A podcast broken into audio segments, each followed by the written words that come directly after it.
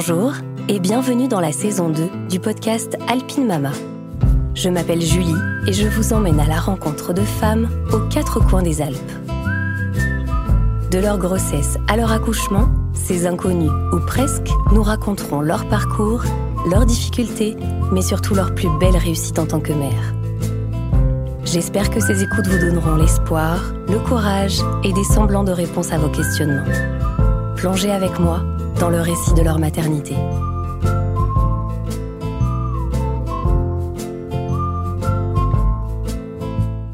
Aujourd'hui, je reçois Léonora, maman d'Arto et de Roma. Autant vous dire que j'ai tout appris du diabète de type 1 lors de cette interview. Pourtant, j'ai côtoyé Léonora au travail pendant plusieurs années avec sa fameuse briquette de jus de fruits au cas où pour l'aider à contrer ses hypoglycémies intempestives.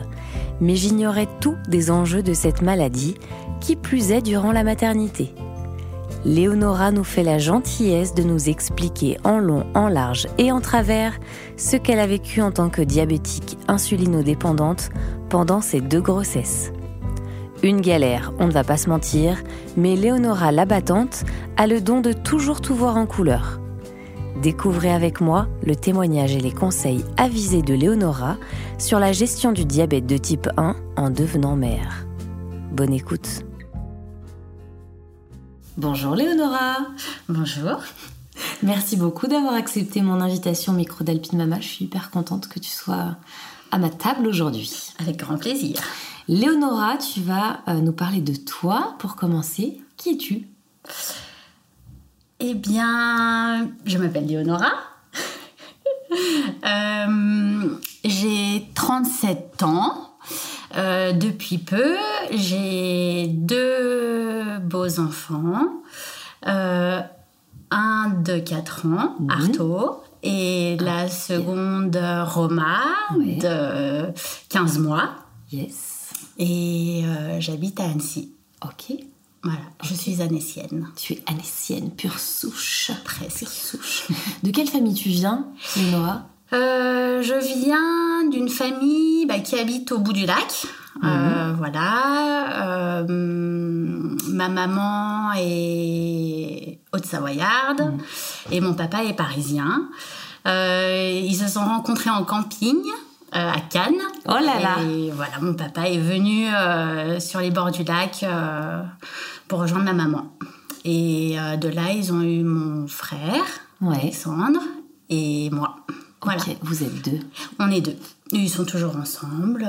ils vivent le parfait amour. Ah, il a quitté Paris pour les rives du lac. Oui, c'est ça. Ouais. Dans ta famille, tu as aussi le papa de tes enfants, ton mec Oui, j'ai. Ne l'oublions pas. ne l'oublions pas. Euh, j'ai Florent, en effet, depuis. Euh, ça fera 10 ans au mois d'octobre, fin octobre. Ah ouais, 10 ans? Ouais, ça passe trop vite.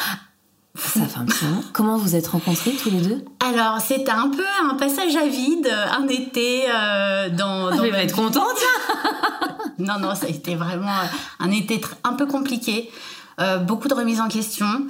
Et on a fait euh, pas mal la fête avec les copines. Et il y a une copine un jour qui m'a dit écoute, euh, je connais quelqu'un, il pourrait te plaire, il est super sympa, il est chouchou, faut que je te le présente. Elle a fait l'entremetteuse, quoi. Elle a fait l'entremetteuse, exactement. Et on s'est présenté, j'ai pris mon courage et un soir, j'ai vu dans un bar, je me suis mhm. présentée. Et je me suis fait euh, pousser par une autre, euh, une autre nana euh, qui, qui, le draguait. Mais non Ben oui, mais complètement. Et je me suis dit, bon, bah, allez, bon, bah, allez laisse tomber. Elle me passe devant celle-là, quoi. Ouais, complètement. Ben, j'ai fait, bon, bah tant pis, hein, voilà, on passe à autre chose. Enfin, voilà, on passe la soirée. Et puis en fait, il s'avère qu'on a beaucoup d'amis en commun. D'accord. Et que voilà, on s'est revus. Euh, il avait un travail assez particulier à l'époque. Euh, il sortait pas beaucoup. Et donc, dès que je le voyais, euh, j'essayais de, d'être en contact avec lui, mm. de discuter avec lui. Et puis, euh, et puis un soir, un soir, je me suis débrouillée pour faire un after à la maison.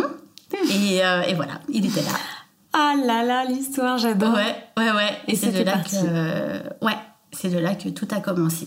Et t'as envoyé valdinguer euh, la concurrente. Ah bah la concurrente, en fait, elle existait même plus.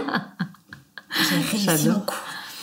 Tu te souviens à quel moment vous avez eu envie, tous les deux, d'avoir des enfants, de fonder une famille?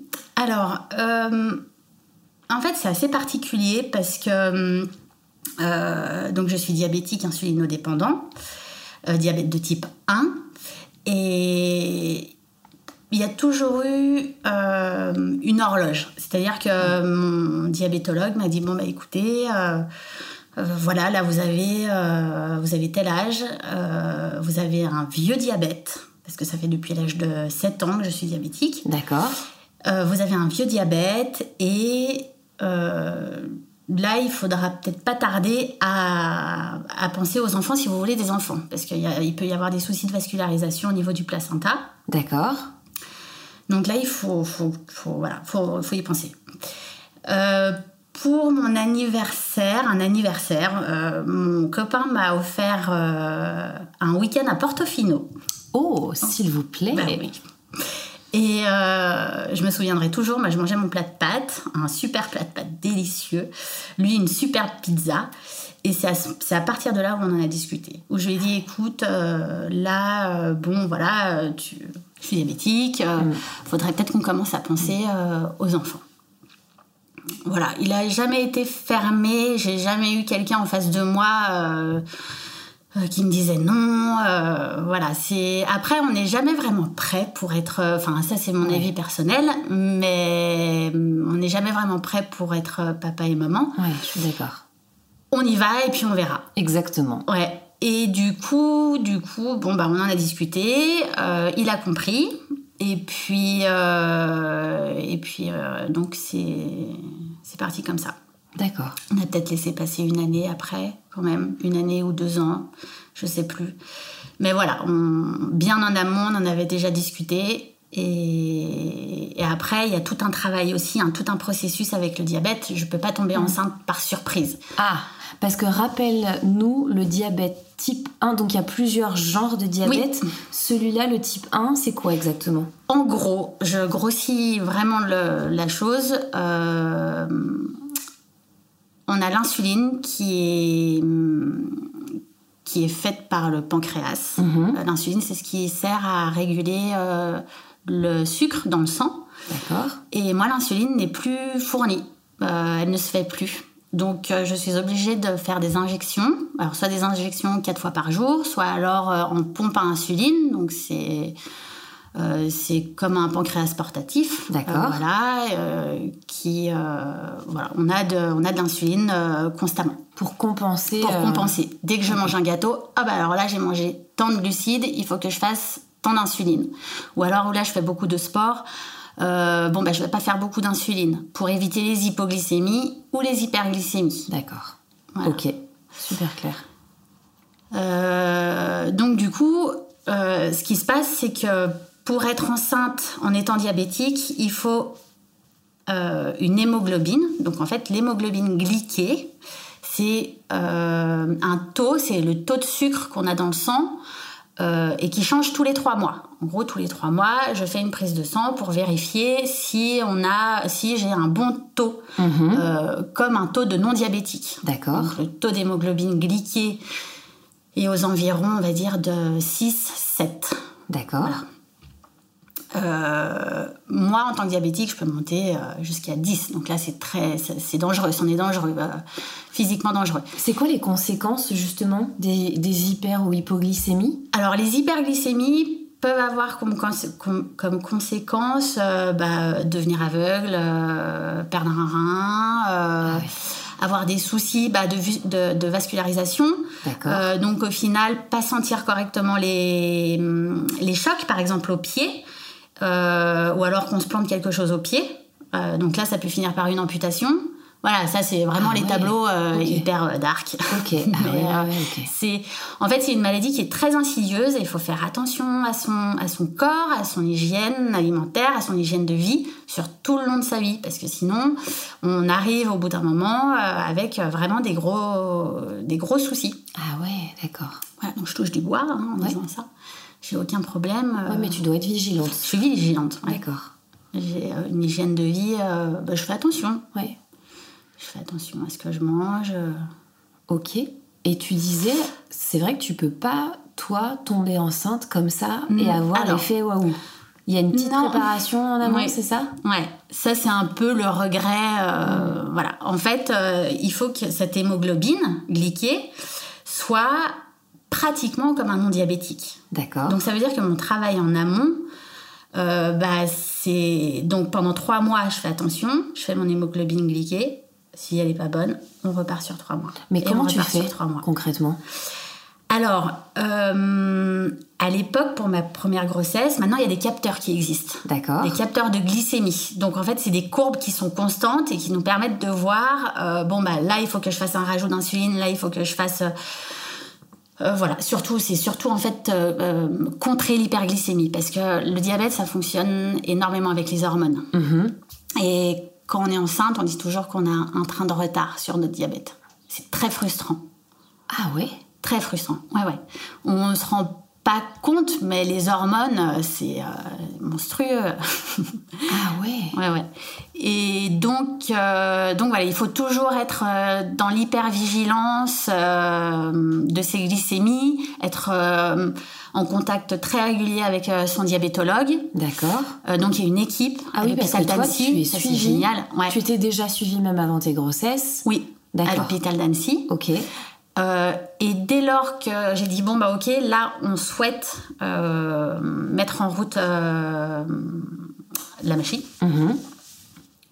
Dans ces cas-là, le service m'a mis un capteur parce qu'à l'époque en fait ce n'était pas remboursé par la sécurité sociale, c'est quelque chose qui peut coûter très cher. Ah oui. Euh, et voilà. Et donc, si on n'a pas ces capteurs, il faut qu'on fasse toutes les deux heures euh, un test glycémique capillaire. Donc, toutes les deux heures, ça veut dire se piquer le doigt Mhm. pour euh, faire une analyse de sang. D'accord. Euh, donc voilà, 24 heures, toutes les deux heures. C'est un peu, un peu contraignant. Ouais, tu m'étonnes. Même la nuit Non. pas la nuit. La nuit, on se débrouille, mais on se réveille. Moi, je me réveillais euh, pendant mes grossesses peut-être trois fois par nuit, euh, Ah oui, quand même. quand même. Parce que bon. Donc ils te mettent ce capteur. Donc, ils nous- alors, la première grossesse, ils m'ont mis ce capteur euh, pour justement avoir une hémoglobine glyquée qui est correcte avant la grossesse. D'accord. Une fois que mon hémoglobine glyquée a été correcte, euh, donc il y a- au bout peut-être de six mois, euh, c'est pour ça en fait que c'est en général quand on dit une grossesse diabétique, c'est pas neuf mois, mais c'est un an. Ah ouais. C'est Parce minimum que tu comptes, un an. Tu veux dire la La préparation préparation avant, en Ah fait, en amont, elle, elle peut être très longue. Mais quand tu dis donc euh, il faut que j'ai euh, du coup ce, ce taux en fait qui soit euh, entre ces chiffres-là dans cette norme-là avant de tomber enceinte, qu'est-ce que concrètement toi tu fais au quotidien pour atteindre cet objectif? Tu calcules tes glucides, Ah ouais. tout ce que tu manges, tu calcules. Donc tu te dis bah tiens ce matin petit déjeuner, euh, je bois un thé, euh, euh, je mange ça. Voilà, bah, ça par exemple, je mange, là je pèse, j'ai euh, 100 grammes de pain, bah, en fait ça me fait 50 grammes de glucides. D'accord. Donc à ça, en fait, j'ai des ratios glucides-insuline. D'accord. Donc bah, par exemple, pour 50 grammes de glucides, je fais 5 unités d'insuline. D'accord. Voilà. Et après, avec les hormones, il faut augmenter petit à petit. Bon, ça c'est pendant la grossesse. Mhm. Mais avant la grossesse, euh, pour euh, voilà, c'est constamment ça. Faire attention à ce qu'on mange, euh, faire attention à ce qu'on mange. C'est ça. et quand tu dis faire attention à ce qu'on mange, c'est-à-dire que alors, on peut manger calculer, ouais c'est ça. T'as as des interdits ou t'as des trucs Non, non, éviter non, il n'y a pas d'interdit. Il n'y a pas d'interdit, il faut juste faire attention et faire des calculs. C'est que des calculs, que des calculs. Ah oui. Ouais. Donc à la maison, t'as ta petite balance J'ai ma petite balance avec Et une recharge de piles au cas où. avec vêtements. Et t'as des ICR, petits, euh, je sais 32,50 ou je sais Ah pas oui, quoi. c'est exactement ça, les mêmes piles que les livres pour enfants. C'est ça. Et t'as euh, aussi à côté, je sais pas, des petites fiches ou des petites notes où tu, où tu s- Je veux dire, tu, tu te mets des, des repas déjà écrits pour savoir à peu près comment te situer Alors ça, on le sait. Maintenant, il y a des applications aussi qui, exi- qui, qui existent. D'accord. Euh, mais après, on le sait. Ça, c'est des stages qu'on fait euh, à l'hôpital. Euh, maintenant, c'est en externe d'ailleurs. C'est ce qu'on appelle l'insulinothérapie fonctionnelle. D'accord. C'est un mot un peu à couper au couteau. Mais du coup, ça explique tout- tous ces calculs, justement. voilà, un plat de pâtes, euh, bah, 100, gra- 100 grammes de pâtes, ça fait 25 grammes de glucides. Après, c'est des choses qui- qu'on assimile. Oui. Voilà. C'est juste une, une gymnastique Et comment tu fais au resto? Au pifomètre. Je, ça, je fais au pif, avec une petite tendance à me sous-doser au cas où, parce Ouais. que euh, voilà, D'accord. un peu, un peu mieux. Euh, sinon, des fois, il m'est arrivé de prendre la balance. Ah oui. Prendre la balance et j'ai j'ai plein de petits, petits automatismes et du coup, je- j'arrive j'y arrive comme ça. Quoi. Ah oui. Euh, ouais. Ok. Mais sinon, ouais, pas de pas d'aliments interdits. En tout cas, pas d'excès, mais de rester un peu toujours dans, dans ces calculs-là pour euh, ça. mesurer et savoir exactement, ce qui rentre dans ton organisme. Parce qu'en fait, ce qui est important de savoir, c'est ok, bah, est-ce que mes ratios sont bons aussi? Parce que si mes ratios sont pas bons, il faut qu'on Ouais. les corrige vite. Ouais. Euh, voilà. Donc ça, c'est aussi, on est en lien donc avec le diabétologue et potentiellement une nutritionniste Mm. voilà, de l'hôpital. D'accord. Ah oui, et tu dis ces, ces, ces écarts que tu peux avoir de taux, justement. Moi, je me souviens quand on, on a travaillé ensemble, Oui. et je me souviens que quand on bossait ensemble, tu avais toujours ta petite euh, briquette de jus de fruits au cas Exact. où tu, tu, tu sois. Voilà, c'est- En hypoglycémie. En hypoglycémie, ok. L'hypoglycémie, c'est le taux de sucre qui est trop bas, Ouais. euh, qui nous fait voir des étoiles, Ah oui, euh, où on peut bah, tomber dans les pommes. d'accord. Donc là, il faut tout de suite euh, prendre euh, du jus de fruits. Ok. Enfin, du jus de fruits, du sucre. Ok. Et le jus de fruits, c'est quelque chose qui passe très rapidement dans le sang. Donc tu peux prendre ça immédiatement avant de te faire euh, ton, ton injection ou quoi qui, qui Alors, arrive non. Euh, le- si par exemple, euh, un midi, j'ai trop fait d'insuline par rapport à ce que j'ai mangé, D'accord. je vais descendre en hypoglycémie. Ouais. Donc là, à ce moment-là, j'aurais besoin de boire un jus de fruits.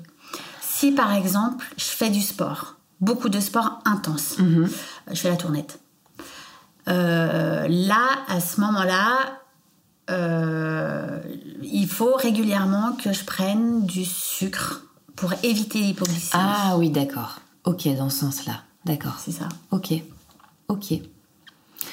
C'est pas euh, justement cette, euh, ce, ce calcul euh, glucides insuline, Mhm. insulinothérapie fonctionnelle, ça me permet d'éviter ça. D'accord. D'éviter ces, hypo, Ah euh, ces hypoglycémies intempestives ou ces hyperglycémies compliquées. D'accord. Voilà. Donc c'est quand même une gestion au quotidien C'est, c'est que des calculs. assidue, quoi. Ouais. Ouais, ouais. Peut-être pour ça que j'ai pas réussi en maths parce que. Bah pourtant, t'y arrives quand même. Oui, mais que pour moi. Donc cette préparation, elle se fait pendant Et bah, en fait, si on a bien mois, tu travaillé dis les Six trois mois premiers mois, Trois mois bah, banco, euh, on peut y aller au bout de trois mois. Si. euh, Ah oui, mais en gros, ils te a disent ma- protégez-vous pendant cette préparation pour pas. En fait, il faut que le taux de, faut que l'hémoglobine soit bien Ouais. Lors euh, De la conception De la conception. Ah oui. Ouais. Parce que ça, ça peut amener des, bah, des fausses couches, Ouais. euh, des malformations, D'accord. euh, D'accord. grossesse compliquée, Ah oui. prééclampsie. Ah oui. Enfin, plein de petites choses. Bon, après, pas la conception, mais là, c'est du coup, après, c'est sur Ah ouais. les, les mois de la grossesse. Ah ouais, les premiers mois en tout cas, oui. Et comment ça se passe du coup, euh, une fois que tu as le feu vert, on te dit c'est bon, Ah bah, vous avez atteint euh, un taux euh, Euh, bah, du coup, du coup, on met la machine en route. Ouais. Et nous, bah, en trois semaines, c'était fait. Ah mais super Ah non, mais fou. Ah mais trop bien parce que tu as quand même l'attente au début. L'attente, je me suis dit, moi, je- on, on est parti, moi, je suis partie du principe, je me suis dit, bon, allez, prends-toi pas la tête, vraiment, et puis, euh, et puis voilà, ça arrivera quand ça arrivera. Puis en fait, ça arrivé très très vite. Et voilà, donc euh, génial parce que euh, parce que je suis pas très patiente. Enfin, j'ai appris avec les enfants à, à être patiente Par la force coup, des par la choses. force des choses, mais avant, j'étais pas très patiente. Euh, et puis quand c'est quelque chose qu'on veut, en fait, on a encore moins de patience. Tu m'étonnes. Donc, euh, donc voilà, donc la grande aventure commence. Et tu te souviens de ce moment-là? T'as fait quoi? Tu te dis, tiens, j'ai un retard, je fais un petit test. euh, Ouais. Mais euh, En bon, fait, j'ai tu tout dis, il n'y a pas l'effet de surprise, donc ton mec est au courant, mais en même temps, t'es la première à apprendre Ouais. peut-être quand même. En fait, c'est hyper bizarre parce que euh, un soir, fin de journée, j'ai une, je, je- je marche pour arriver à ma voiture après le travail. Et j'ai une grande montée euh, à, à f- à prendre. Et là, j'ai senti un truc. Mais c'est très bizarre parce que bah, ça faisait trois semaines, ou peut-être un mois. Et je me dis, mais c'est, c'est pas possible. Enfin, je- mais vraiment quelque chose, une sensation très très étrange. Ah ouais? Ouais, un... quelque chose dans mon ventre, je sais pas. Ah ouais Genre pas un feeling, quoi, une sensation Une physique sensation physique. Ah ouais, dingue Ouais, sensation physique. Et je me suis dit, bon, mais non, c'est pas possible. Enfin, bizarre. Incroyable. Bon, en même temps, est-ce que dans le cas d'une personne comme toi diabétique, est-ce qu'on n'est pas beaucoup, enfin encore plus à l'écoute de son corps? Est-ce qu'on connaît pas encore plus son corps que d'autres personnes, tu vois? Peut-être, Donc on peut peut-être détecter des, petits- des- des- le moindre Le changement moindre, dans ouais. son corps. Peut-être. C'est marrant que tu Ouais, ouais, c'est vraiment. euh, Ah ouais, ouais, je me souviens. Exactement l'endroit. euh, Et ça, tu t'es dit, là, faut que je. Je me suis dit, il faut que, je j'en ai fasse le un cœur net. test. Du coup, Internet, combien de temps faire le test de grossesse hein, Donc, il faut attendre. Au bout des... re- Donc, j'ai attendu. Mhm. Et puis, en fait, euh, voilà quoi. Donc, on s'est... Donc, j'ai acheté... euh, J'avais préparé une petite boîte avec des petites chaussettes Ah, trop mignon. dedans. Et du coup, euh, le soir, euh, donc je donne ça à Flo et, euh, et il me dit Non, mais déjà? Il était pas prêt. Il était pas prêt. Il était pas prêt et voilà, j'ai essayé dans ce contexte de bah c'est pas une enfin on le fait pas enfin c'est pas une surprise. Ouais. Bah j'essaye de t'amener quelque chose un peu surprenant quoi, Ah ouais, c'est trop adorable. Donc donc voilà.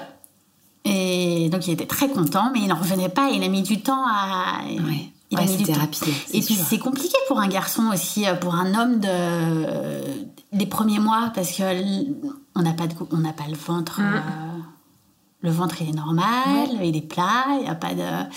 Donc il a mis un peu de temps. Il a mis C'est que du ressenti, en fait, au ressenti. début. Ouais, c'est ça. Mm. Donc euh, donc voilà.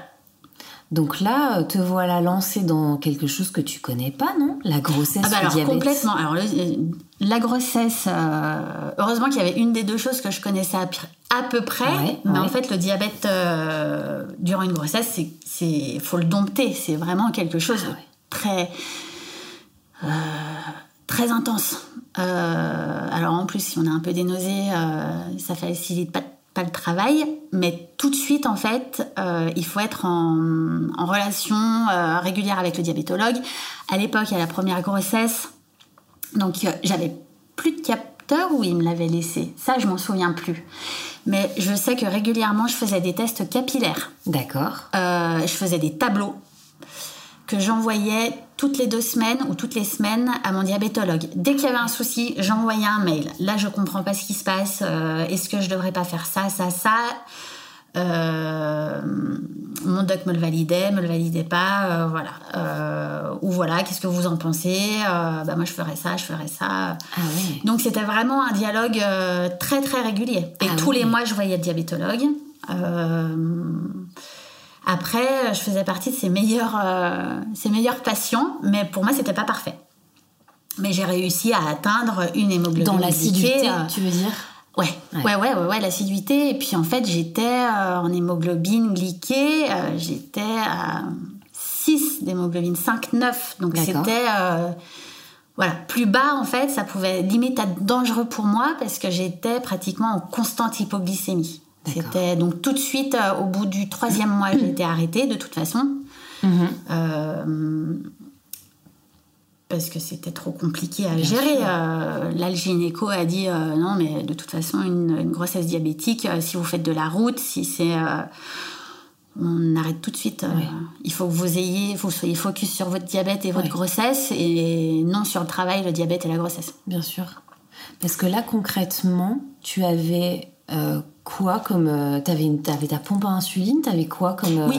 Alors, il, il comme préconise, méthode. il préconise euh, lors des grossesses une pompe à insuline. D'accord. Voilà. Tu peux nous expliquer en- Alors, ce que c'est exactement une pompe à insuline? Alors une pompe à insuline, c'est un appareil, un petit boîtier Mhm. euh, avec un réservoir à l'intérieur qui est relié à notre corps Oui. par un cathéter Oui. et une canule qui rentre dans notre corps. Euh, ce- Que t'as à quel endroit Au ventre, euh, on peut en avoir au bras, on peut, ça dépend des pompes à insuline, au bras, aux fesses, aux cuisses, euh, voilà, ça dépend vraiment D'accord. où on se sent à l'aise, là où il y a un peu de gras. Ok. Et du coup, euh, cette pompe à insuline, donc on a un débit constant sur 24 heures. Et après, avant chaque repas, hop, on fait un- une injection, euh, un rajout d'insuline. euh, on appuie sur des boutons et hop, ça nous injecte une grosse dose d'insuline euh, voilà, pour, le re- pour les repas. Euh, Donc il y a une petite réserve dedans c'est que une toi un réservoir, ouais. Un réservoir qui a que je. Alors il y a des réservoirs pré-remplis. D'accord. On introduit tous les trois jours. On change, on change ça tous les trois cartouche. jours. La cartouche. Ça. On la remplit tous les trois jours. Voilà. La canule, le cathéter, c'est pareil. C'est des choses. C'est du sous-cutané. D'accord. Mais pour une question d'hygiène, euh, faut remplacer tous les trois jours. Ça, c'est toi qui le fais toi-même. Ouais. On t'a appris à le faire. oui, oui, oui. On le fait. J'ai un- une prestataire, mon, infirmière qui est géniale, qui vient tous les six mois, je crois, pour vérifier si, euh, euh, si je gère bien, si je fais les bonnes procédures, si euh, tout est bien respecté. D'accord. Euh, et voilà. ok. Parce que c'est pas. C'est un appareil médical. Bien sûr. Relié. Enfin, relié. Relié à mon corps. C'est un pancréas portatif. Ah ouais, c'est ça. qui est externe en fait, on va dire ça comme ça. Et il faut que j'appuie sur deux trois petits boutons pour que. Et quand tu as ce- cette installation, là, tu as déjà l'application qui est reliée ou pas? Ou Ça Alors. n'a rien à voir? Là maintenant, euh, j'ai un capteur euh, donc qui est au niveau de mon bras, Mhm. qui mm, me fait toutes les cinq minutes euh, un contrôle glycémique.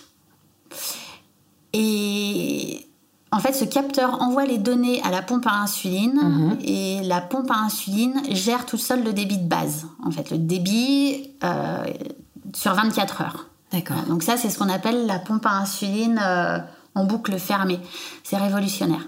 Ça fait quelque temps que ça existe aux États-Unis et puis là, euh, depuis quelque temps maintenant en France.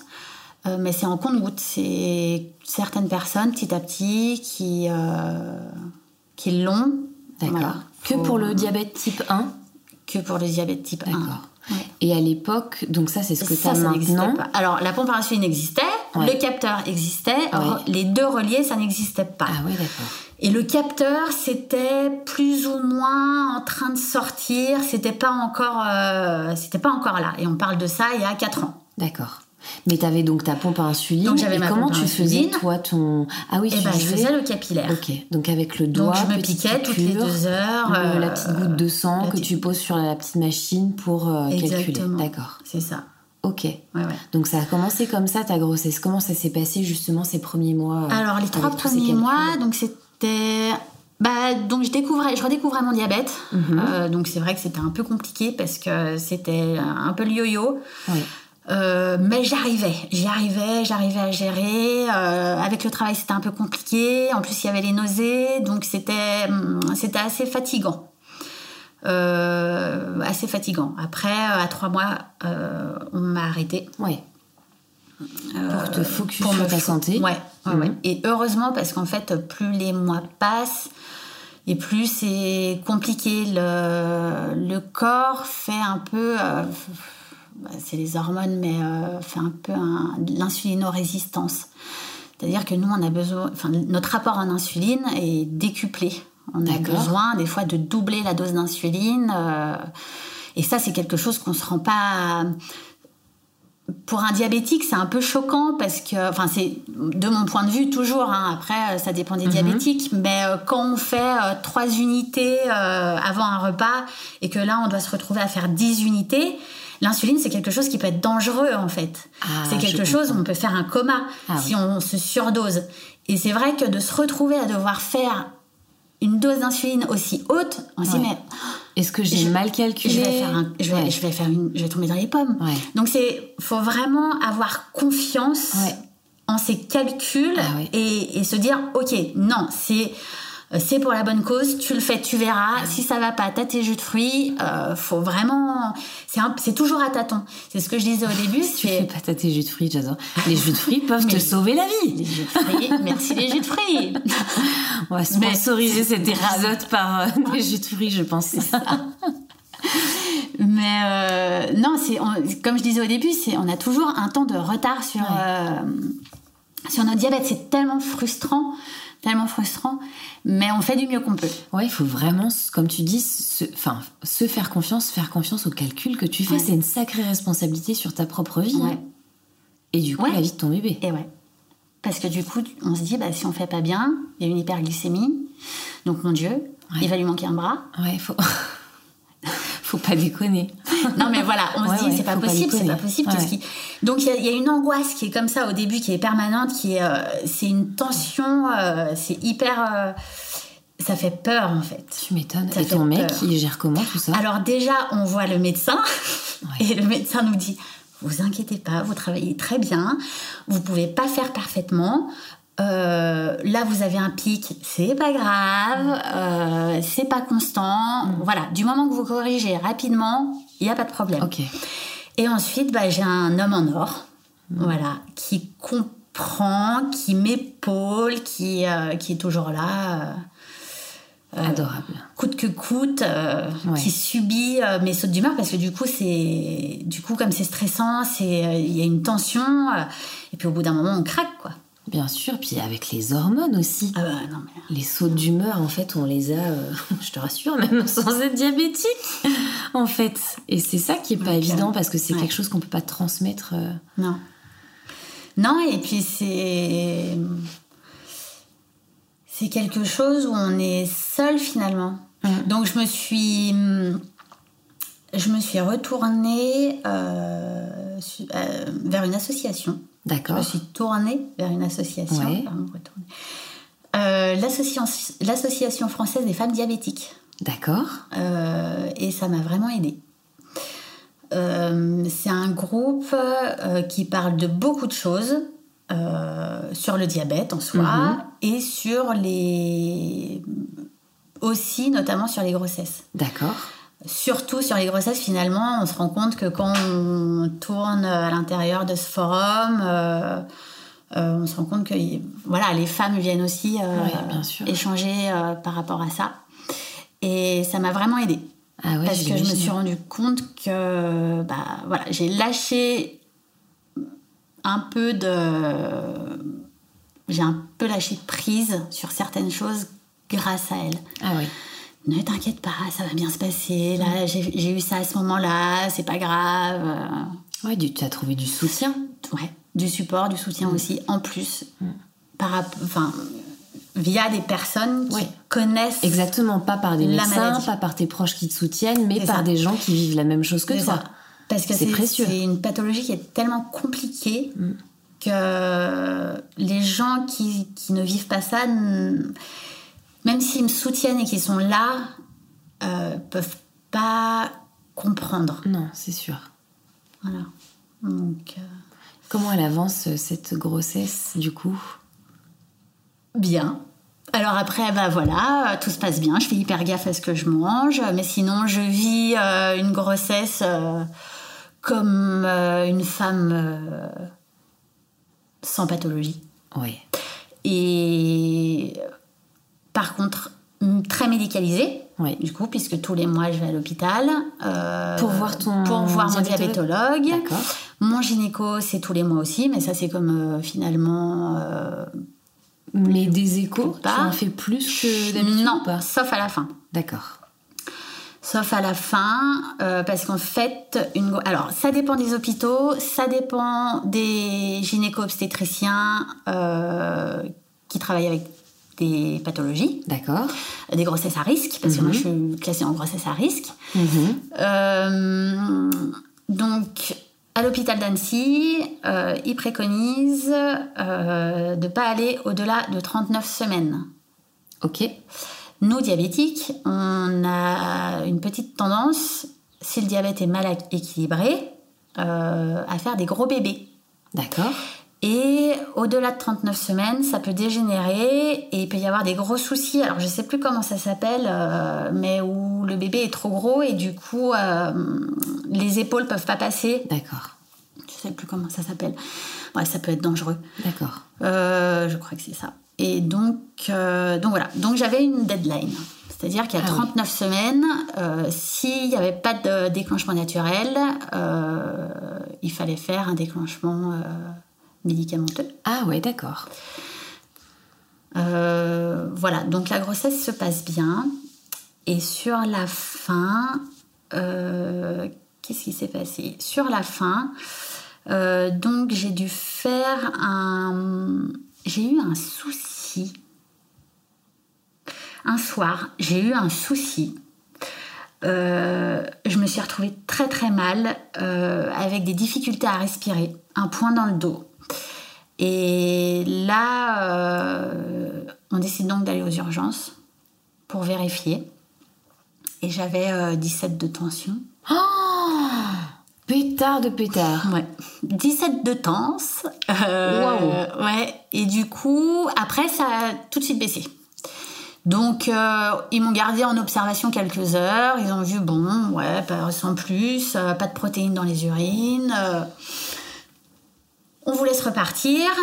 Euh, on vous laisse repartir, c'était quel jour? Ouais, c'était peut-être un mardi, un truc comme ça. Et le vendredi, par contre, vous revenez vendredi. D'accord. Euh, et puis on va pour un monitoring pour vérifier euh, pour vérifier votre tension pendant une heure. D'accord. Donc je reviens le vendredi. J'étais à combien de semaines? Je devais être à 36. 36 semaines, un truc comme ça. Et, euh, et donc, euh, donc monitoring pendant une heure, euh, tension pendant une heure, euh, pff, aucun souci. Et là, peut-être dans le dernier quart d'heure, j'étais mal, j'étais mal installée, j'étais sur le dos, donc je me mets sur le côté. Et je crois que c'était le côté droit, parce que le côté gauche, quand on se met sur le côté gauche, il y a l'artère, je crois. Ouais, exactement, un dit- oui, tout à fait. Donc je me suis dit, bon, pour pas faire flancher le truc, je vais me mettre sur le côté droit. Je sais plus. Ou c'est l'inverse. Je sais Je plus sais quel côté c'est. Mais oui, il y a un côté qu'on recommande moins, effectivement. Et là, euh, et là, patatras, je vois le, je vois le, l'appareil à tension, là, le tensiomètre, euh, partir en sucette, en fait. Je vois, je vois en fait, les, mes taux étaient différents, euh, vraiment bizarre. Je me remets, alors je m'amuse du coup, je me remets sur le ventre, normal, je me mets sur le côté, là ça part, euh, ça part, euh, ça vole. Je bizarre. Donc le docteur qui était là, ou l'infirmier qui était là, dit, bon, bah, c'est bon, mademoiselle, euh, écoutez, là je vois rien d'anormal, vous pouvez, vous pouvez y aller. Je fais, écoutez, il y a un truc que je trouve quand même bizarre. dès que je me mets sur le côté, il y a quelque chose qui va pas. C'est pas normal. Enfin, qu'est-ce que vous en pensez Mhm. Et bah, en effet, ouais, c'est étrange. euh, c'est étrange. Donc là, à côté, il y avait mon médecin, Mhm. euh, mon gynécologue. Il dit bon, écoutez, on va vous faire quand même une analyse d'urine. Il m'a fait, il m'a, il m'a pesé déjà. En une semaine, j'avais pris 15 kilos. J'ai halluciné. Attends, comment ça Je me suis pas rendu compte. Mais c'est pas possible. Non, non, mais je me suis pas rendu compte. Mais non, mais comment c'est Je possible sais pas. Parce que c'est simple, j'avais pris, j'avais pris peut-être 12 kilos. Ouais. Et là, bon, à la balance de l'hôpital, en général, euh, elles sont pas très. Fiable Elle nous pas arrange très pas. hein. fiables, On va dire. Mais j'ai pris. euh, au total, j'avais pris 30 kilos. Non, mais attends, comment c'est possible? Je sais. Alors que je fais Enfin, hyper attention à ce que je mange, il faut se remémorer, diabétique, euh, je ne mange pas un pet de sucre, sauf mes jus de fruits.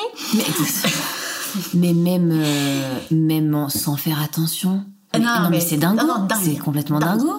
Et du coup, donc il me dit bon écoutez, là ce qu'on va faire, c'est qu'on va faire une petite analyse d'urine. Ils sont et, tombés dans les pommes quand ils ont Ouais, vu ouais. ça, non? Et du coup, à banco protéines. Oh pétard. Donc là, eh ben écoutez, mademoiselle, ce qu'on va faire, c'est que là, je vous laisse rentrer chez vous. Et puis Faire vos affaires. lundi, je vous laisse passer, je vous, vous passez le week-end tranquille avec votre famille. Et Ah, quand même, ok. Ouais. Et puis lundi, euh, on vous hospitalise jusqu'à la fin.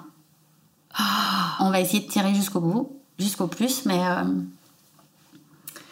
Donc voilà, donc le lundi, hospitalisation. Euh... Ah, la joie, t'as fait la bamboula le week-end, j'espère, pour Bah, euh, même profiter. pas. Même pas. On a, on a géré, on a dit, ok, alors ça, ça, faut, faut, faut préparer ça, faut préparer ça. Voilà. Et donc, euh, donc le lundi, hospitalisation.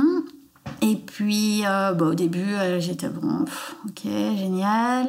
Et puis, en fait, plus les jours passaient, et plus je commençais. euh, Il y a un jour où j'ai commencé à avoir une migraine. Pas top top. Et puis un soir, donc là, on, en- on était à 37 semaines. Et un soir, j'ai eu une migraine. J'en ai vomi, quoi. Enfin, j'étais vraiment mal. Et en fait, c'était bizarre parce qu'un jour, j'avais de la tension. Le lendemain, j'avais des migraines. Le surlendemain, j'avais euh, des vertiges. Mais rien, euh, rien qui était ensemble, en fait. Mhm. Donc euh, le mot prééclampsie n'était pas vraiment euh, Posé, dit, posé. Et puis euh, donc il y a un matin, on va faire une écho et puis le gynéco a dit bon écoutez il n'y a plus vraiment d'aller-retour là avec votre enfant.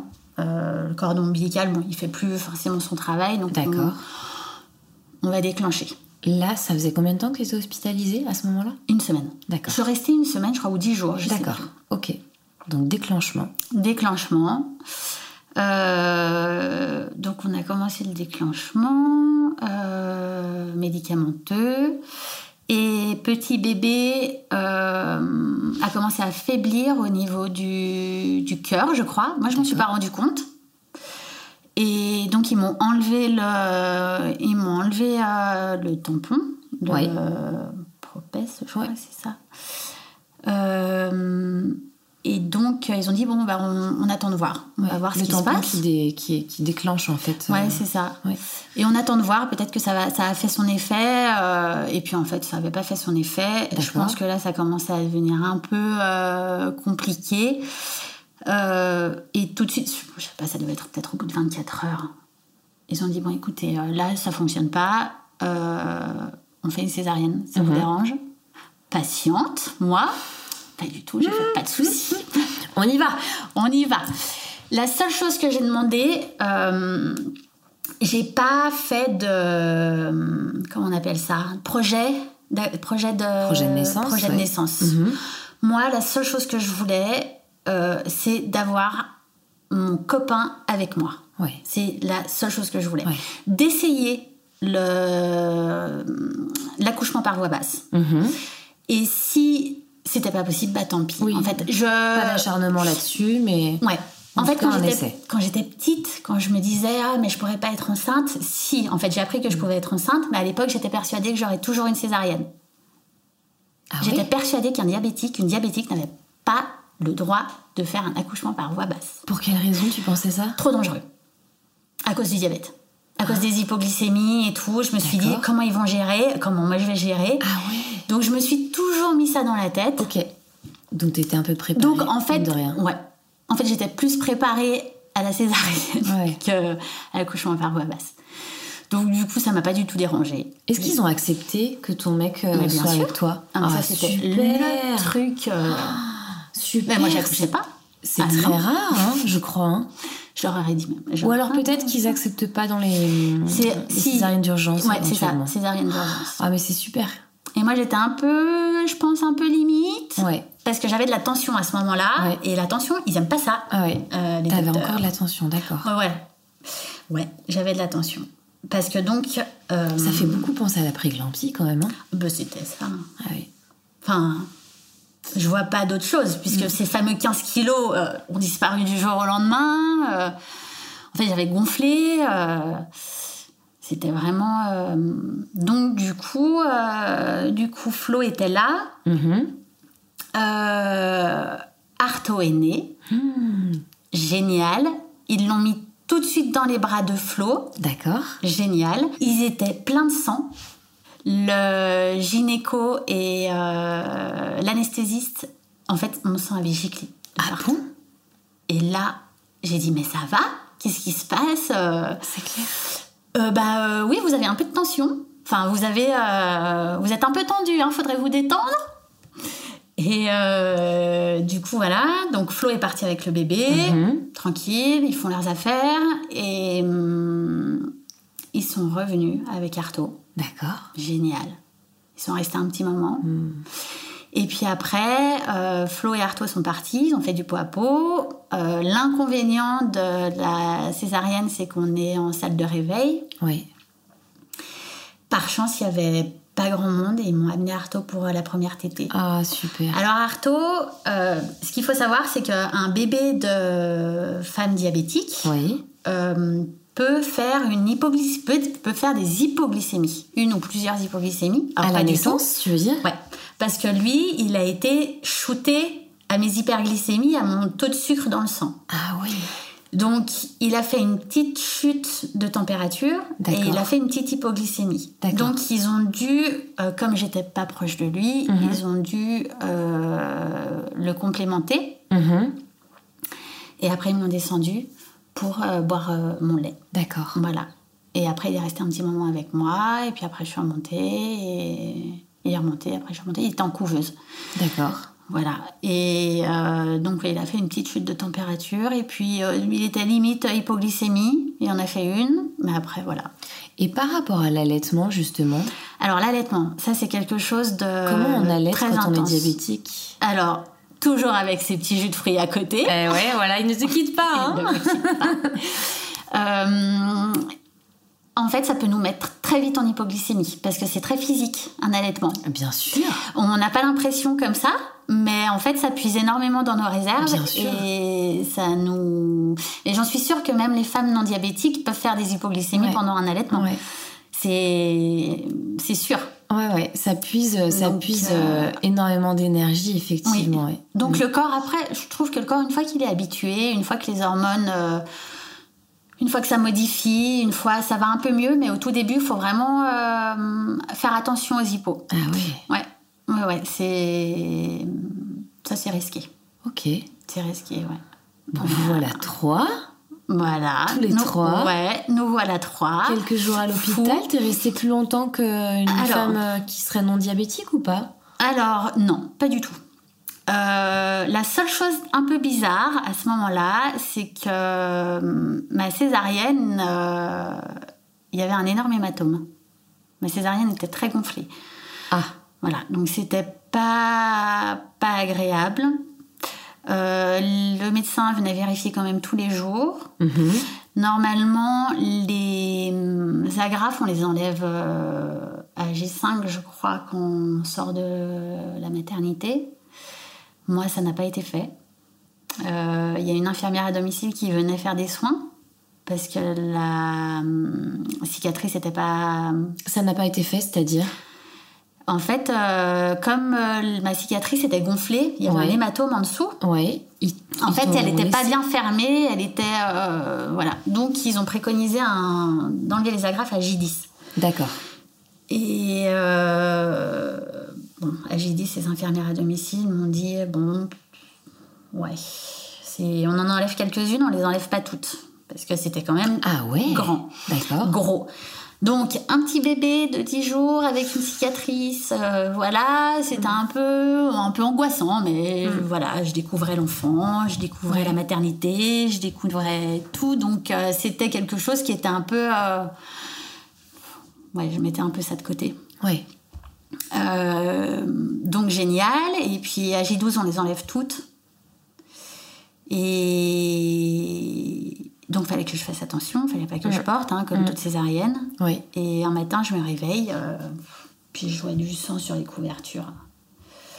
Et je fais. euh, oh là je, je me suis fait un test de glycémie cette nuit, j'en ai mis partout, j'ai dû taper un petit vaisseau. Bon, tant pis. je vais dans la salle de bain. Et puis là, en fait, je vois, j'avais ma chemise de nuit d'allaitement de... pleine de sang. Oh pétard. Donc j'avais un pansement hein, sur ma Ouais, césarienne. Donc là, je regarde. Et le pansement, en fait, qui était imbibé de sang. Oh là là Et là je suis qu'est-ce qui se passe? Je comprends pas. Euh, donc là, on est en février 2018. Artaud a Et quel âge? Artaud a 13 jours. Ouais, Euh, allaitement, euh, allaitement. ouais. Et là, je me dis, purée, j'ai dû ouvrir un endroit parce que. euh, Enfin, j'ai un peu tiré dessus, je me suis promenée, il y avait de la neige par terre. Je me suis dit, j'ai un peu tiré en poussant la poussette euh, la veille. Je me suis dit, bah mince. euh. Et puis donc, j'appelle euh, l'infirmière qui vient à domicile et je lui dis, bon, écoutez, euh, là, vous venez ce matin, mais. parce que donc, elle devait vérifier. Et puis, Mhm. euh, je dis, écoutez, là, je- mon pansement, il est plein de sang, ça dégouline. Est-ce que je suis en train de faire une, une hémorragie là Oh. Elle fait non, mais par contre, vous allez tout de suite aux urgences. Ah oui, quand même. Ouais. Donc, euh, on est allé aux urgences, c'est ma maman qui venait. Ah oui. Euh, on devait faire une- un shooting photo. Oh là là. Donc, on a annulé le shooting Formidable. et on est allé à la place aux urgences. Et là, euh, ben, en fait, là, la césarienne, elle s'était rouverte. Oh là là là là là là. Donc, avec un, un T'as dû gyné- avoir mal quand même, hein? En fait, non, je sentais rien Non? du tout. Tout était anesthésié. Et là, j'ai eu un gynéco euh, pas très, euh, pas très, enfin, pas fin psychologue. Mais qu'est-ce que c'est que ça? Mais qui c'est qui a fait ce travail? Euh, Mais c'est n'importe quoi. Mais là, faut tout reprendre. Oh là là. Moi, je me voyais, euh, enfin, je me voyais amputée de tout, quoi. Je, là, je me suis mise à pleurer. Je dis, mais qu'est-ce qui se passe? Bah bien sûr. T'as dû paniquer. Non, mais complètement. Avec mon petit enfant de 13 jours Bah ouais. Mon petit bébé. Et du coup, donc euh, là, je suis hospitalisée en obstétrique, Ah oui. donc en face de la maternité. Oui, oui, oui. Euh, bon, alors, mademoiselle, donc j'avais un trou béant. Bon, mademoiselle, il va falloir vous faire la douche à la, douche à la bétadine. Il y a un brancardier qui va venir. Comment vous, euh, comment vous nourrissez votre enfant? Euh, bah, J'allaite. Ah, mais alors là, il va falloir tirer votre lait. Mais comment on fait? Comment ça se passe? Quoi? Et, et, euh, par contre, qui garde votre enfant? Bah. Ah non, mais parce que nous, on est en obstétrique, on n'est pas en maternité. Nous, on gère pas les bébés. Donc, il faut que quelqu'un vienne pour surveiller votre enfant pendant que vous vous faites opérer. Et du coup, lui donner le lait. Parce qu'on ne sait pas quand vous allez revenir. Ah ouais. Et là, j'étais, mais c'est pas possible. Mais, Mais c'est quel quoi cette schmilblick. histoire? Ouais. C'est quoi cette histoire de fou? Donc, heureusement, il y avait ma maman. Ouais, heureusement. Euh, donc j'ai tiré mon lait, le brancardier arrive. Ah mais non, mais là j'ai pas suffisamment tiré de lait, c'est pas possible. Enfin moi ma lactation elle commençait à se faire en fait. Bah, bien Je sûr. sais même pas si j'avais eu ma montée de lait. Si j'avais eu ma montée de lait. Ouais, mais c'était le début de enfin, C'était le début quoi. Eh ouais. Et du coup, euh, du coup voilà, j'étais comme ça. euh, donc pendant 24 heures, euh, donc le brancardier après, bah, une fois qu'il est venu, il pouvait pas repasser après parce que j'étais une urgence, mais pas aussi urgente que les autres urgences. Donc en fait, j'ai attendu comme ça, et puis au bout de 24 heures, il y a mon gynéco qui arrive, qui me dit qu'est-ce que c'est que ce, qu'est-ce que c'est que ce cirque? Mais vous êtes diabétique, euh, mais c'est euh, pas possible. Vous auriez déjà dû être opéré. Au bout de euh, 24 heures, t'as attendu 24 heures? Putain, c'est long. ouais, avec un, Oh une cicatrice euh, défaite.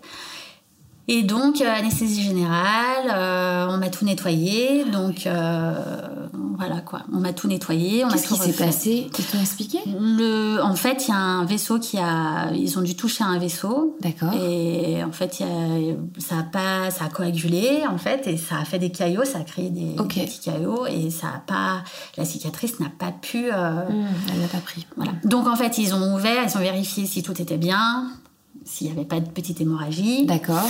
cautériser ce qu'il fallait cautériser, et puis après, euh, ils ont, euh, ils m'ont mis un drain D'accord. pendant quelques jours. Donc je suis retour à la maison. Mais t'avais. euh, ils t'ont. Donc là, ils t'ont pas remis d'agrafe ou. euh, Ils m'ont. Alors, non, ils m'ont pas remis d'agrafe. fait des Ils m'ont fait des points avec un drain D'accord. euh, à enlever petit à petit. D'accord. Donc, ça, je sais plus combien de temps ça a mis. Mais au total, j'ai eu un mois de soins à domicile. Eh ben.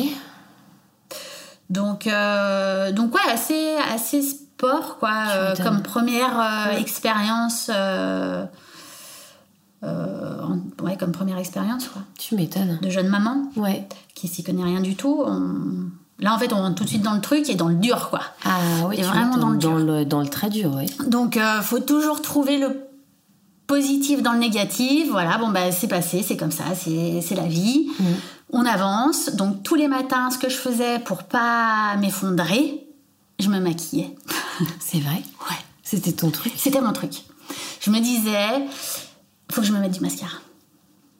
Et donc, je me mettais du mascara. Ouais, c'est fou, hein. Bah ouais, mais t'avais trouvé ce réflexe-là. J'avais trouvé ce truc. C'est Ouais. fou. Et là, par contre, à ce moment-là, je me suis dit, donc, moi, je voulais faire l'allaitement. Après, c'est pareil, ce que je me disais. Je me disais, si ça marche, ça marche. Si ça marche pas, Ouais. tant pis. Ouais. Je suis pas quelqu'un qui. Je suis une battante, Ouais. Mais je suis pas. Voilà, si ça fonctionne pas, ça sert à rien de se prendre la tête. Il y a beaucoup trop de choses qui font que. euh, Voilà, faut passer à autre chose. Et au bout, bah, avec cette, cette, cette expérience-là de réopération, euh, je me suis dit, s'il m'arrive un truc, il faut que Flo puisse gérer Arto. Donc l'allaitement... euh, Ah oui, t'avais quand même ce truc-là dans la tête? Ah ouais, l'allaitement exclusif, c'était plus possible. J'ai dit un mois en exclusif. Et au bout d'un mois, j'ai commencé le mix. J'ai commencé, donc j'ai à ce moment-là, et puis j'en pouvais plus en fait. Ah oui. Qu'il soit, Arto c'était un petit peu bah, 37 euh, semaines plus 5, Mhm. et voilà, il, il tétouillait, c'était un peu difficile, il perdait un peu de poids, euh, et il était constamment euh, sur moi. Avec la cicatrice que j'avais, Mhm. Je pouvais plus. Là, ça, ça devenait vraiment, c'était compliqué, donc j'ai commencé à tirer mon lait Mhm. pour que Flo puisse aussi prendre le relais, pour que je puisse me poser. Donc en fait, on lui donnait mon lait maternel au bib Mhm. et on divisait avec du lait euh, artificiel. Voilà. Et on a fonctionné comme ça pendant quelques mois. euh, ça a super bien fonctionné. euh, D'accord. Et, et voilà quoi, comme ça, Flo aussi pouvait, bah, Le nourrir, euh, ouais. le nourrir et avoir son rôle de papa à fond, à fond les ballons. Ah oui. Et puis voilà, qui a super bien Ouais, donc petit à petit, t'as appris quand même à, à faire euh, aussi en fonction, gérer tout Ouais. ça. Ta cicatrice euh, qui a mis plus de temps Plus que la normale temps, à se ouais, remettre. Une, C'est une anesthésie générale aussi, il faut s'en remettre anesthésie, derrière quand même. hein. Ce petit bébé aussi à gérer, donc ça fait beaucoup, beaucoup de chamboulements. Hein. Ah ouais, ah ouais complètement, ouais. Ah ouais. Ça, bah c'est, ouais, c'est, ça forge encore. euh, c'est une expérience en plus Ouais, qui. ça fait beaucoup de choses à gérer hein, quand même. hein. Ouais. Et à quel moment tu t'es dit, tiens, je suis suffisamment euh, cool, je maîtrise la situation si on partait sur un deuxième enfant? Bah en fait, euh, moi je me suis dit, alors déjà avec une césarienne on peut pas, euh, faut attendre un an minimum Ouais. je crois. Et puis on voulait un peu profiter euh, de la vie avant, jusqu'au jour où le docteur est revenu euh, par là et euh, m'a dit écoutez mademoiselle là il faut réfléchir à si vous voulez un deuxième enfant faut pas trop tarder C'est le diabétologue toujours D'accord. parce que si Mais quelle pression mais quelle pression alors celui-ci Euh, Parce que du coup, vous avez toujours votre diabète, il est toujours là celui-là. Et euh, là, il risque d'y avoir peut-être un souci de vascularisation au niveau du placenta. D'accord. Donc, l'idéal serait qu'à 35 ans, euh, vous ayez votre deuxième bébé en route. Waouh, c'est tellement organisé. Ouais, c'est fou, hein.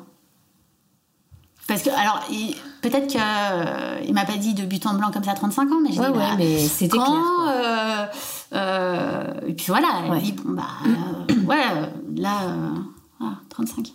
Je fais, ok. Mais ça peut rassurer dans un sens aussi parce que les choses sont établies, sont Ouais, comme mais ça. Mais c'est vrai que ça enlève le, Ah bah le, le petit surprise, piment, le quoi. petit, ouais. Donc moi, avec tout ce qui s'est passé, je suis allée voir quelqu'un hein, pour discuter parce Ouais. que c'était tellement euh, compliqué, il y avait tellement de, c'est, choquant en fait. Hein, euh, euh, j'ai eu des, j'ai eu un, comment on appelle ça, un, des post-traumatiques. euh, Un choc post-traumatique. post- Bah, sûr, bah, C'est-à-dire que dès que je rentrais tous les soirs du travail, la salle d'opération, en fait, quand j'ai tourné la tête, euh, il y avait des vitres, il y avait des fenêtres dans la salle d'opération. D'accord. Et en fait, j'ai vu un bâtiment avec des arches. Et, je- et avant d'être endormie, je me suis dit, Putain, mais c'est quoi ce bâtiment? Complètement con, hein. Et hum, tous les soirs, en rentrant du travail, je tournais la tête à gauche en disant, mais ils sont où ces bâtiments? Ils sont Ah où ouais. ces bâtiments? Et pendant un an. Et le, Tu as- la as fait un focus là-dessus. J'ai fait un focus là-dessus. Ah ouais. Et la personne qui est venue, me- qui- que je suis allée voir, m'a dit, ça, c'est un choc post-traumatique. Et j'ai halluciné. Je C'est quoi ces arches? Eh ben, en fait, c'est des bureaux qui sont en face, Ah, de l'autre côté de la route? De l'autre côté de la route. Ah. Ouais. Ah non, fou. Et cette personne, elle t'a accompagné combien de temps? Et du coup, elle m'a accompagnée. euh, C'était un psy? Ouais, Une psy? ouais, ouais, c'était Une femme? psy qui m'avait été conseillée par ma sage-femme D'accord. euh, et qui est, euh, qui est très bien. Qui est très bien. Euh, j'appré- J'appréhendais un peu le psy. Tu je te souviens comment elle s'appelle, non? Oui, oui, oui. Marie Mu. Ok. Marie Mu, elle, elle, elle, donc elle travaille, euh, voilà, avec les enfants. Elle travaille aussi euh, euh, la parentalité, Mhm. voilà. Donc c'est, ouais, elle est, elle est vraiment bien. J'avais l'image du psy euh, qui écoute, qui parle pas, qui, Ouais. mais en fait, elle fait poser les bonnes questions, elle fait réfléchir sur, euh, et enfin moi, ça me correspondait. Et ça t'a aidé, Et ça à, m'a aidé. à régler un peu cette histoire de choc Oui. post-traumatique et de, Bah, le de choc post-traumatique et puis du futur digérer. aussi. Parce que du coup, euh, je suis arrivée un jour, je dis, Mais attendez, euh, mon médecin il m'a dit qu'à 35 ans, euh, fallait que j'ai le deuxième, quoi. Ouais. Alors, faut arrêter de se mettre cette, cette idée de, de temps. Là, vous êtes à l'instant T et vous avez tout ça à vivre. Vous, voilà, bon, après. Et du coup, du coup j'ai essayé un peu de. Je mettais ça de côté. Et puis on a dit on verra, euh, on verra. Et puis un jour, bah, les 35 ans euh, commencent à On pointait le dit, bout de leur ah, nez. ah, Là, là, là, ok, d'accord. Bon, allez, zou, il faut y aller, rebolote. Euh, euh, donc mon diabète, pour le coup, était déjà bien réglé. Donc Ouais. ça, c'était un petit peu plus simple. Arto avait quel âge? Arto, Arto avait deux ans. Je crois qu'il avait deux ans. Un truc Ouais. comme ça. Donc euh, voilà, la machine s'est remise en route. euh, super bonne nouvelle. euh, pareil, hyper rapide. et puis, et puis un jour au travail, il y a un truc qui va pas. Et puis, je vois bizarre. C'est un peu des petites pertes rosées. Je fais bizarre. Le soir, je rentre à la maison, je fais écoute, il y a un truc chelou. Mais bon, j'ai pas mal, j'ai rien du tout. Mais bon, je vais peut-être aller aux urgences pour vérifier quand même. Ouais. Donc là, on était à trois mois, presque trois mois, j'allais faire ma première échographie.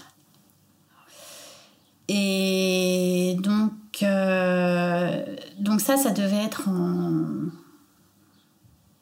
février 2020, D'accord. post, euh, juste avant le confinement. Ok. juste avant le confinement.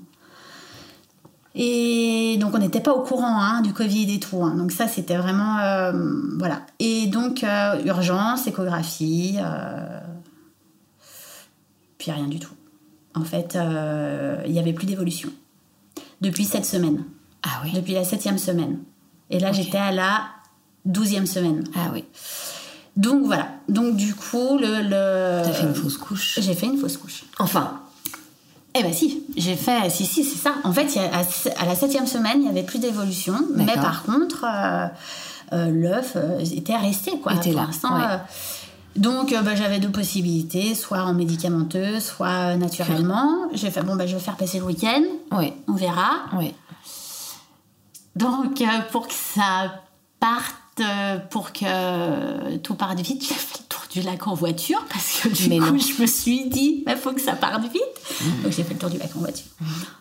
Et ça a mis son temps, mais euh, voilà, c'est parti naturellement. Ah oui. Je voulais pas utiliser de médicaments, je ne voulais pas, je ne voulais pas. Si on peut éviter. Et alors je me suis renseignée, et alors les blogs canadiens, ils sont top pour ça, parce qu'ils expliquent, les nanas expliquent pas mal de choses, et ils sont très naturels, enfin elles sont vraiment, Ah ouais, elles ouais. essayent Et, et j'ai trouvé beaucoup de réponses euh, par, rapport, par rapport à ça sur des blogs euh, canadiens. Ah ouais, c'est vrai qu'il y a un Québécois. côté très physiologique ouais, là-bas. franchement, Ouais. euh, Ouais. je remercie les copines outre-Atlantique. Qu'est-ce que t'as appris, par exemple? Qu'il fallait faire confiance à son corps. Et qu'en fait, moi, le, le, ce que. Enfin, je me suis rendu compte d'une chose, c'est que j'ai toujours été entourée de médecins. J'ai toujours été euh, avec, euh, bah voilà quoi, euh, les médicaments, enfin les médicaments, non. C'est-à-dire que les antibiotiques, c'est pas automatique. Mais, Non, mais un encadrement Voilà, un encadrement médical. Donc moi, je fais confiance au corps médical. Voilà. Par contre, je pose le pour et le contre. Et là, je voulais pas prendre des, euh, des médicaments qui n'étaient pas en soi euh, faits pour ça. Parce Ouais. que les médicaments pour, euh, pour avorter, ce ne sont pas des médicaments qui spécifiques à ça. Exactement. Des, médic- des Ouais. médicaments qui sont faits pour, autre, euh, Exactement. pour d'autres pathologies. Exactement. Donc là, je me suis dit, je veux pas prendre ça, on va voir. Ça a mis son temps. Ça a mis au total deux semaines, je pense. Alors par contre, je faisais attention. hein. Je faisais attention, je suis allée faire des échographies plusieurs fois pour voir si... Parce que ça partait, mais petit à petit. Bien sûr.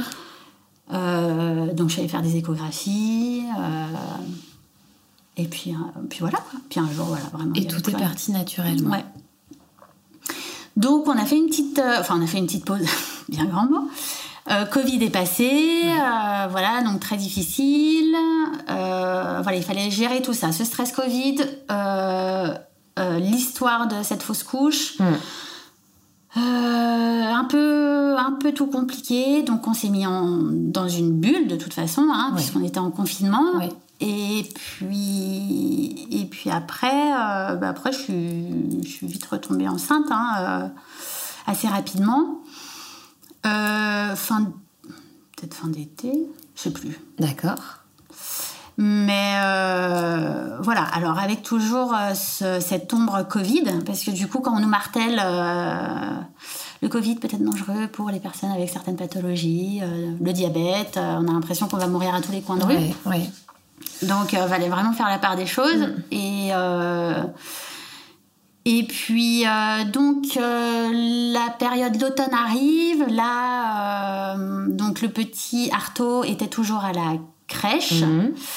Euh, donc là, on a pris une décision. Donc, je suis retombée enceinte. Mhm. Euh, ça a été. Je t'avoue, je me souviens plus de comment je l'ai annoncé à Flo. Comme si, en fait, Il n'y avait pas les chaussons. il n'avait pas eu les chaussons. Mais en fait, cette. euh, en fait, je l'avais annoncé Ouais. quand j'ai fait ah, pour, mm, la fausse La couche, fausse en fait. couche, en ouais, fait. bien Et sûr. du coup, là, je me suis dit. Enfin, je l'ai annoncé, mais vraiment simplement. Mm. J'ai dû faire un test et je lui ai dit, bah voilà, je suis enceinte. Ouais. Je voulais pas. Et pendant un bon moment, cette- ce passage-là, je ne m'en souviens, je ne m'en souvenais plus. Voilà. Et puis, euh, bah, rebolote, euh, donc grossesse diabétique, euh, à faire attention. Plus compliqué, plus difficile. Fatigue, Ouais, bah, c'est- Premier. T'avais le, t'avais le grand aussi. j'avais le grand, l'âge, Eh oui. Eh oui. euh, l'âge, euh, les... bah, le diabète, en fait, d'une grossesse à l'autre, ça peut varier. Ah oui. Et donc différent.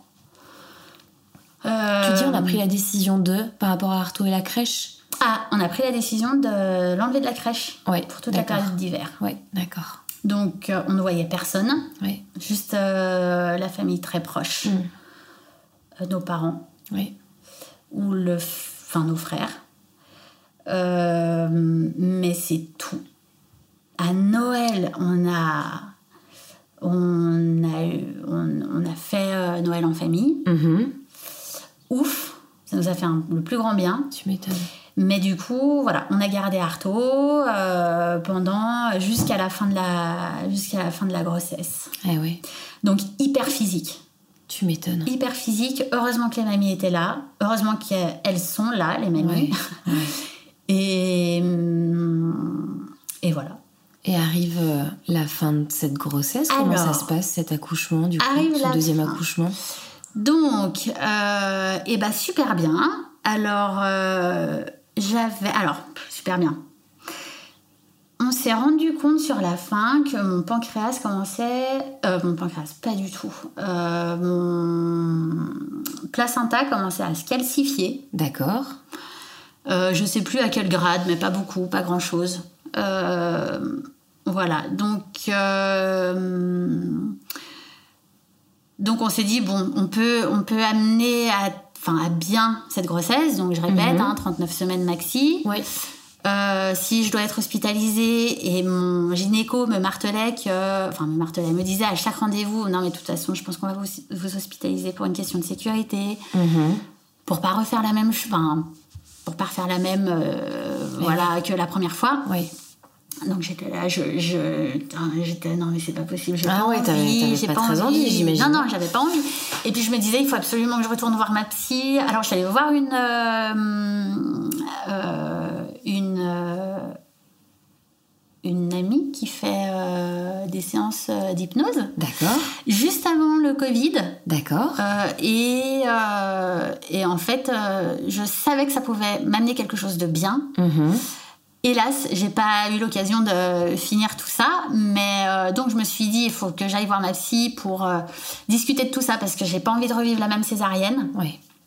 L'hypnose, c'était dans quel euh, objectif que tu Objectif, ça? Objectif de. C'était pour l'accouchement lui-même. pour l'accouchement. Pour, l'accouchement parce que en fait je me suis dit tout le long entre les deux grossesses, je me suis dit que c'était peut-être un peu de ma faute, juste à cause d'une phrase du médecin qui a dit, euh, euh, enfin du gynéco, lors de la césarienne, qui a dit euh, Oh, faut vous détendre un petit peu. Je pense que c'était pour rigoler. Je pense, hein. Bien sûr. Mais en fait, en fait, moi, je l'ai pris au pied de la lettre. Merde. Et je me suis dit, il faut vraiment que je me détende. Et donc, euh, je me suis dit, peut-être ah qu'il faut vraiment... d'avoir le, même type d'accouchement. Ah ouais. Que j'arrive à trouver un... Putain, tu vois, comme quoi, une petite phrase peut être tellement mal interprétée. Ouais. Et le yoga, c'est pas du tout mon kiff. Ouais. La sophro... Euh, Mm, non. Du coup, euh, je me suis dit peut-être que l'hypnose, ça, ça marche sur pas mal de gens mm. et peut-être que euh, ça peut fonctionner. Ouais, ça peut faire son effet. manque de peau, j'ai pas pu euh, faire ça, mais je pense que je vais le faire pour, pour d'autres choses. Oui. Mais donc voilà. Donc, donc du coup, comment ça s'est passé après la fin Donc au final, j'ai vu personne. Je me suis dit tant pis tant pis, tu te débrouilles. Euh, de toute façon, c'est en étant confronté que, bah, de toute façon, t'as pas le choix, t'as pas le choix. Mm. Faut y aller. Faut y aller. Mm. Euh, donc, par contre, j'ai eu à la première euh, césarienne, la. Oui. ce que je n'ai pas dit, c'est que j'ai eu tous les effets secondaires de la morphine. C'est-à-dire, j'ai eu des vertiges, bouffées de chaleur, euh, des démangeaisons, ah des migraines. Euh, donc ça, ça a, duré à trois, ça a duré trois jours à peu près à chaque fois. Euh, les migraines, j'ai dû faire une IRM pour, pour vérifier parce qu'il se posait la question. C'était assez, ouais, assez bizarre. Donc là, j'avais aussi ça en tête et j'avais peur de, de refaire exactement ces mêmes, ces mêmes effets bizarres. Donc, euh, donc j'appréhendais beaucoup. Euh, césarienne se passe. Mhm. Donc, la seule chose que je demandais, que Flo soit présent avec moi. Toujours la même chose. Toujours la même chose. Accepté. J'ai essayé de, j'ai essayé de déclencher naturellement le, le travail. Mhm. Donc c'est pareil, quand on nous dit 39 semaines, euh, on déclenche, enfin 39 semaines on fait la césarienne maximum. Oui. là c'était plus, on avait, on avait donné une date, c'était à 38 semaines je crois, 38, 38 plus 5. D'accord. Euh, donc c'est assez, c'est assez touchy quand même parce qu'on se dit ok alors euh, il faut qu'on essaye de se faire des tisanes pour pour préparer le col, pour mhm. voilà des séances d'acupuncture, mais il faut pas non plus les faire trop tôt. Ouais pour pas s'il y a un déclenchement naturel, pour pas que ça soit trop tôt. Donc du coup, voilà, j'ai essayé comme j'ai pu, ça n'a pas fonctionné. Bon, Rachi, euh, seule chose que j'ai demandé, donc que Flo soit présent. Euh, donc là, j'étais vraiment euh, angoissée. Oui. Flo était présent. Ils ont eu du mal à sortir Roma, puisque mmh. elle était bien cachée. La louloute, elle était bien en haut, je crois, donc euh, ils m'ont bien secoué. Et hum, voilà. Donc, euh, donc ça s'est bien passé. Euh, ils sont, Flo et Roma sont restés longtemps avec moi. Et puis à un moment donné, euh, ils sont partis. Par contre, je crois qu'ils sont revenus une fois. Et puis après, ils sont vite repartis. Elle n'a pas fait d'hypoglycémie. D'accord. Ah oui, et la chose aussi que je demandais, c'était qu'elle vienne pour la première tétée. Oui. Et en fait, c'était une journée où il y avait énormément de travail, énormément de monde à la maternité. Euh, j'ai attendu euh, peut-être trois heures en salle de réveil. Ça a Ah été ouais, très long. Et ils n'ont Mm. pas pu me la descendre. Ah oui. Voilà. Donc c'est le papa qui a fait Donc le pot le à pot. papa, voilà, ils ont complémenté aussi. Ah oui. Donc ça, j'étais un peu, euh, un peu déçue. Oui. Mais t'as quand même pu après faire une la tétée Ouais. d'accueil quoi. Ah bah ouais, ouais, ouais. Ah, D'accord. Bien sûr. Et puis voilà. Et après, donc là, à ce moment-là, ils m'ont mis un pansement compressif Ah oui. au niveau de ma césarienne. Euh, Roagraphe. Roagraphe. D'accord. Je crois qu'on en met 9 normalement. Là, il y en avait 12, un truc comme ça. D'accord. Même plus. Là, ils ont. euh, Et, et puis ça s'est super bien passé. Voilà. Pas de réopération. euh, Ouf, et, être soulagée, pas- et du coup, ils dérivés morphiniques. Donc, ils m'ont pas. J'ai pas eu les sensations, les effets que j'ai eus. Donc, en fait, je suis, en fait, c'est là où je me suis rendu compte que j'aurais dû euh, avoir cette. euh, en fait, la, grosse, la seconde grossesse, c'est. Et de l'accouchement, c'est. euh, ça aurait été l'idéal pour la première. Quoi. Mais voilà, T'as commencé de manière tonitruante. c'est ça, Écoute, exactement. pour bien te préparer. C'est ça. Mais euh, non, ouais, sport. Ah. Ouais, ouais. Mais du coup, euh, non, euh, après, euh, voilà, ça, c'est ce qui forge une vie. Ouais, exactement. Quelle aventure. Quelle aventure. Merci beaucoup Léo. Mais avec grand plaisir.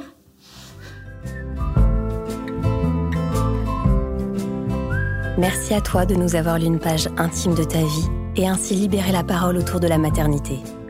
Et merci à vous pour votre écoute. Si vous avez aimé, remplissez les 5 étoiles et laissez-moi un petit commentaire. Ça me fera très plaisir. N'hésitez pas à souffler le podcast à une copine, sœur, collègue, cousine et pourquoi pas un papa. Suivez-moi également sur Instagram, at alpinemamapodcast. Et à très vite pour un prochain épisode.